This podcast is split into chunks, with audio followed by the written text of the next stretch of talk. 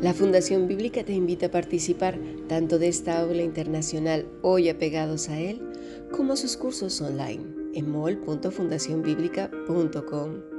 También adoración de siervos todos los martes a las 7.30 de la tarde España a través de nuestro canal de YouTube.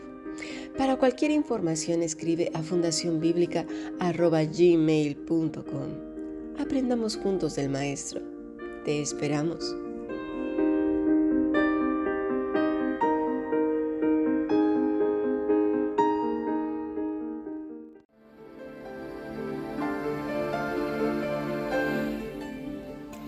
Iniciamos una semana más de estudio y me gustaría que cada vez que hablamos de las escrituras podamos profundizar en nuestra propia vida, haciendo que la escritura se interiorice en nuestro ser, pero de una manera diferente.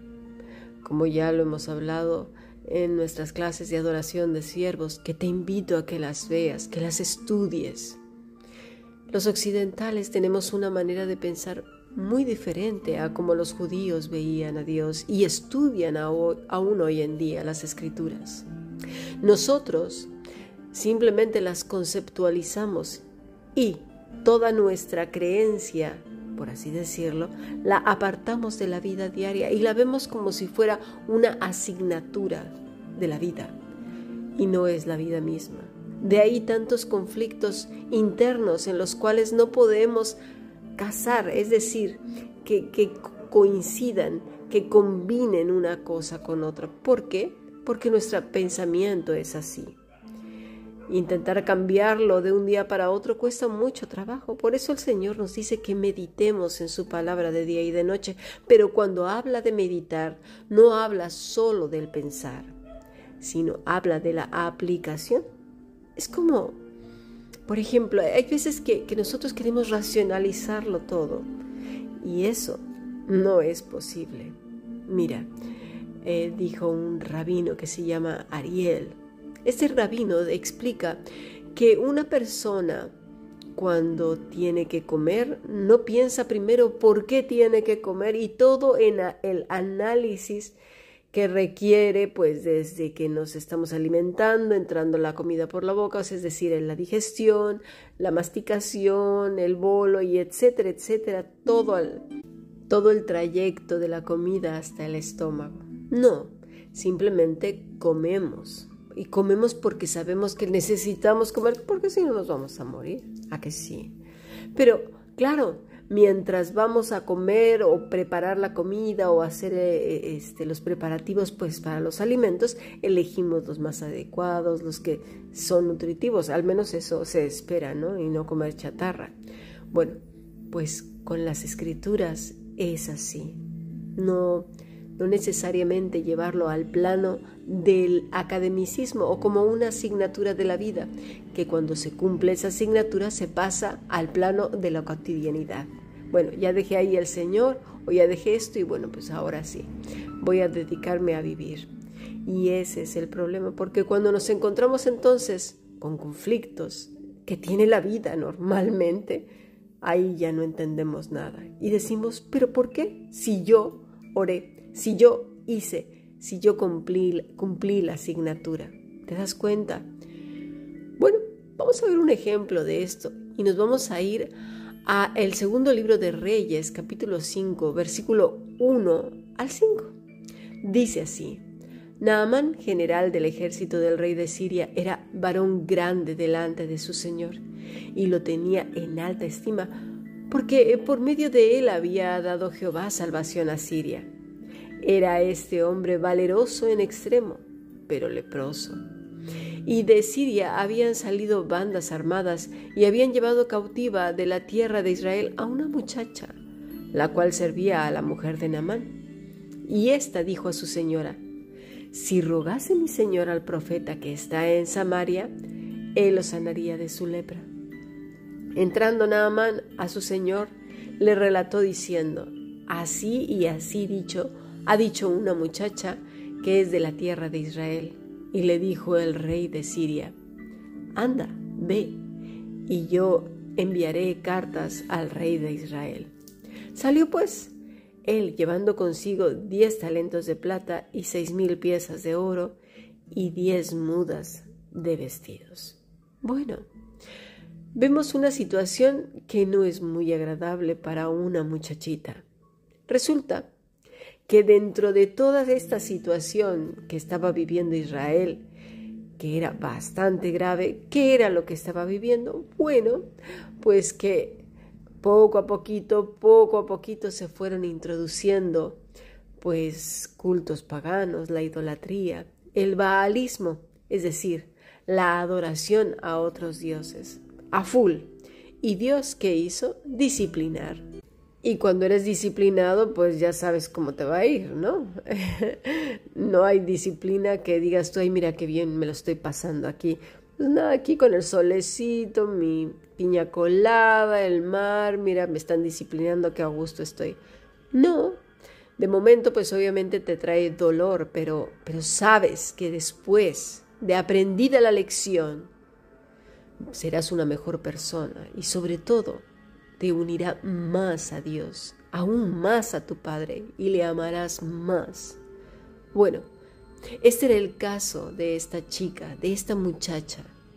Ella sabía que todo lo que estaba sucediendo era consecuencia del pecado no solamente de ella, sino de todo el pueblo. Todo el pueblo había pecado, se había contaminado. Y no, eso no quiere decir que todos estaban postrados a los vales, que todos eran iguales. No. A veces todo lo, traducimos a lo, al otro extremo. Tenemos pues a una chica que no la vemos precisamente quejándose y diciendo porque a mí yo que hice, pero sí, ¿por qué voy a tener que pagar yo por la culpa de todos estos idólatras? Yo no soy así, yo realmente amo al Señor, es que de verdad pagamos justos por pecadores, es que esto no puede ser, de verdad, Señor, mira, no entiendo, ahora no voy a ver a mi mamá, ahora no voy a ver a mi papá, yo no sé dónde quedaron mis hermanos, pero qué desdicha la mía, mira, la comida de aquí es asquerosa y encima yo siendo libre ahí en Israel, ahora mira lo que vengo a hacer una esclava, una sirvienta. Es que no me lo merezco. Yo tanto que estudié, yo tanto que hice, y yo, y yo, y el yo bueno para arriba y para abajo, y el yo, y el yo, y el yo. Ah, pero eso sí por fuera, que sea la voluntad de Dios, pero por dentro es una tormenta tremenda. En este caso no. ¿Por qué?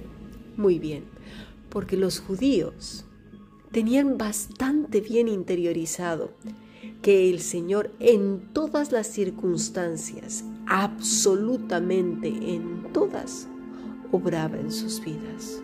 Que no había una sola situación en la que estuviera fuera del control del Señor. Porque todo lo que ocurría tenía que ver con Dios. Que no se me entienda como aquello de que pasé por una escalera y es buena suerte ay, se movió la hoja, me habló el Señor ahí. No, el problema de nuestro pensamiento occidental es que es muy, pero muy religioso, fetichista y supersticioso. No, nada de eso. Cuando se habla de que eh, Dios está en todo, tampoco es panteísmo. Por favor, entiéndase bien. Sino que todas las cosas, como dice Pablo, contribuyen a nuestro bien. Es decir, mi vida no es como algo en donde está fuera del control de Dios, porque de hecho ni siquiera una hoja, lo dice la misma escritura. Lo que pasa es que nosotros eso no lo entendemos porque todo lo separamos como por departamentos, como por asignaturas, como por habitaciones en una casa. Ese pensamiento envolvente que integra todas las cosas no está en nuestra constitución y por eso no lo entendemos. Esta muchacha estaba tranquila. Ella estaba asumiendo que lo que estaba sucediendo tenía algún propósito. Cuando tú te centras en el problema, le estás dando demasiado énfasis al problema, a tal punto que no ves, ni si, es más, ni siquiera te interesa el plan y el propósito divino. Al contrario, lo que haces es cuestionar a Dios Y entonces lo único que te encuentras es que obviamente no te va a responder. ¿Por qué? Porque además tú quieres una respuesta rápida, que se entienda bastante bien, o sea, es decir, muy clarita, y que salga siempre a tu favor, aunque te hayas equivocado, aunque hayas pecado, aunque mil cosas.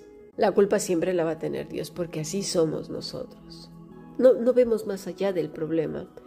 Y eso hace que comencemos a sentir una frustración enorme, que va creciendo como una bola de nieve que va cayendo en una montaña grande, una frustración enorme, al punto que se van juntando, agolpándose eventos de la vida. Y entonces ya no sabes ni dónde comenzó todo ni cuándo va a terminar. ¿Por qué? Porque estamos centrados en los problemas. Y es así que en lugar de relajarnos, nos ponemos enfadados con el Señor. ¿Y qué pasó con esta muchacha? Bueno, ella simplemente se dejó llevar en las manos del Señor y aprovechó cada circunstancia. Mira, te voy a leer algo que los judíos creen de sí mismos. Israel ha sido comparado a las estrellas que titilan en los altos cielos. Merced a su luz, aun quien anda en, la oscuridad de la noche, no habrá de extraviarse. Cada judío, hombre o mujer, posee la suficiente fuerza ética y espiritual como para influir sobre sus conocidos y ubicarlos en una situación de luz. Y vaya que así fue. Esta misma creencia la tenían desde antaño. Y sabes una cosa, el Señor nos ha dicho exactamente lo mismo a los gentiles, a los que ahora somos sus hijos.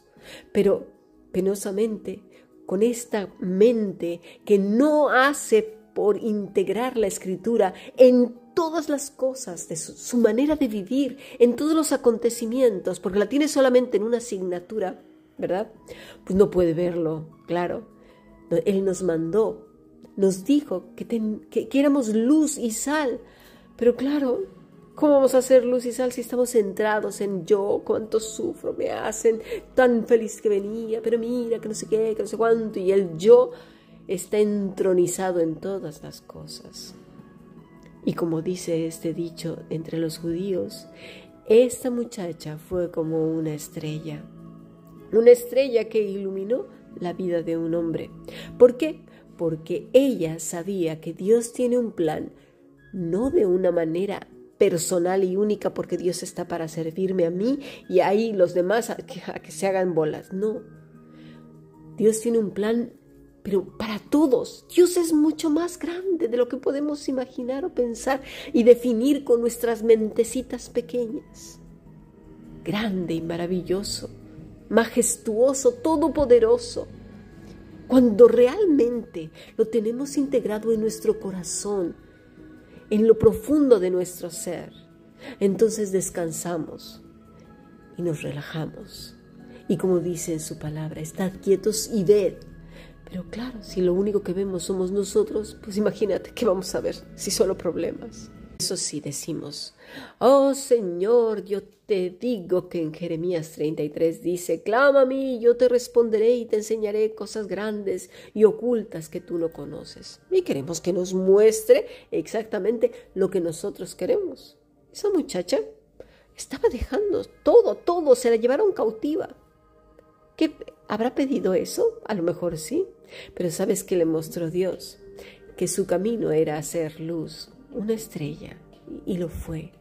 No dice que volvió a su casa y que le dieron de premio eso, o que la pusieron como una reina y una princesa y todo cambió y bueno, se hizo amiga de la señora de la casa y ya de ahí se iban de compras juntas y no, no, nada de eso, nada.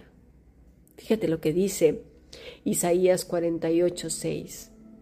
¿Lo oíste? Y lo viste todo ¿Y no lo anunciaréis vosotros? Ahora pues, te he hecho oír cosas nuevas y ocultas que tú no sabías. Ahora han sido creadas. No en días pasados, ni antes de este día las habías oído, para que no digas, he aquí, yo lo sabía, si nunca lo habías oído, ni nunca lo habías conocido. Ciertamente no se abrió antes tu oído porque sabía que siendo desleal habías de desobedecer. Por tanto te llamé rebelde desde el vientre. Y vaya que sí, Señor, no te equivocas.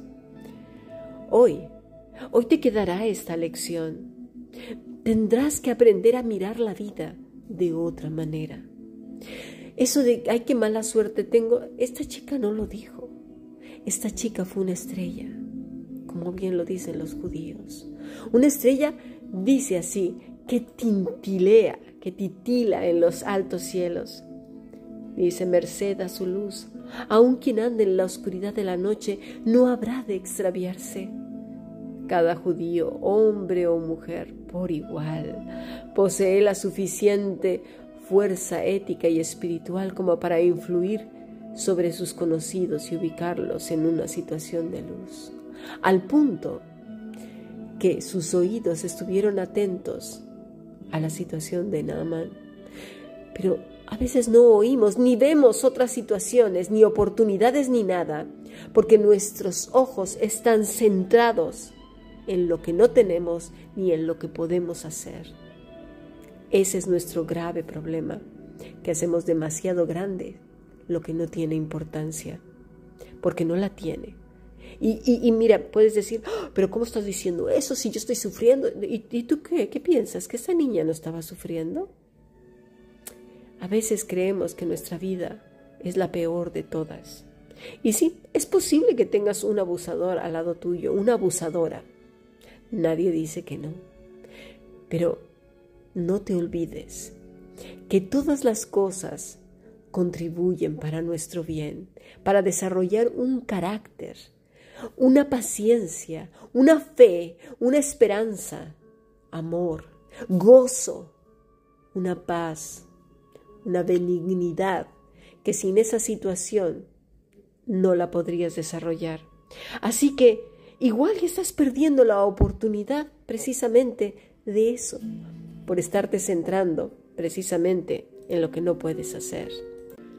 Esta chica, su relato, lo que le dijo a su señora, fíjate, tuvo tal veracidad que un general valeroso, ¿tú por qué crees que se nos menciona el tipo de persona que era Namán? ¿Nada más para ilustrarnos?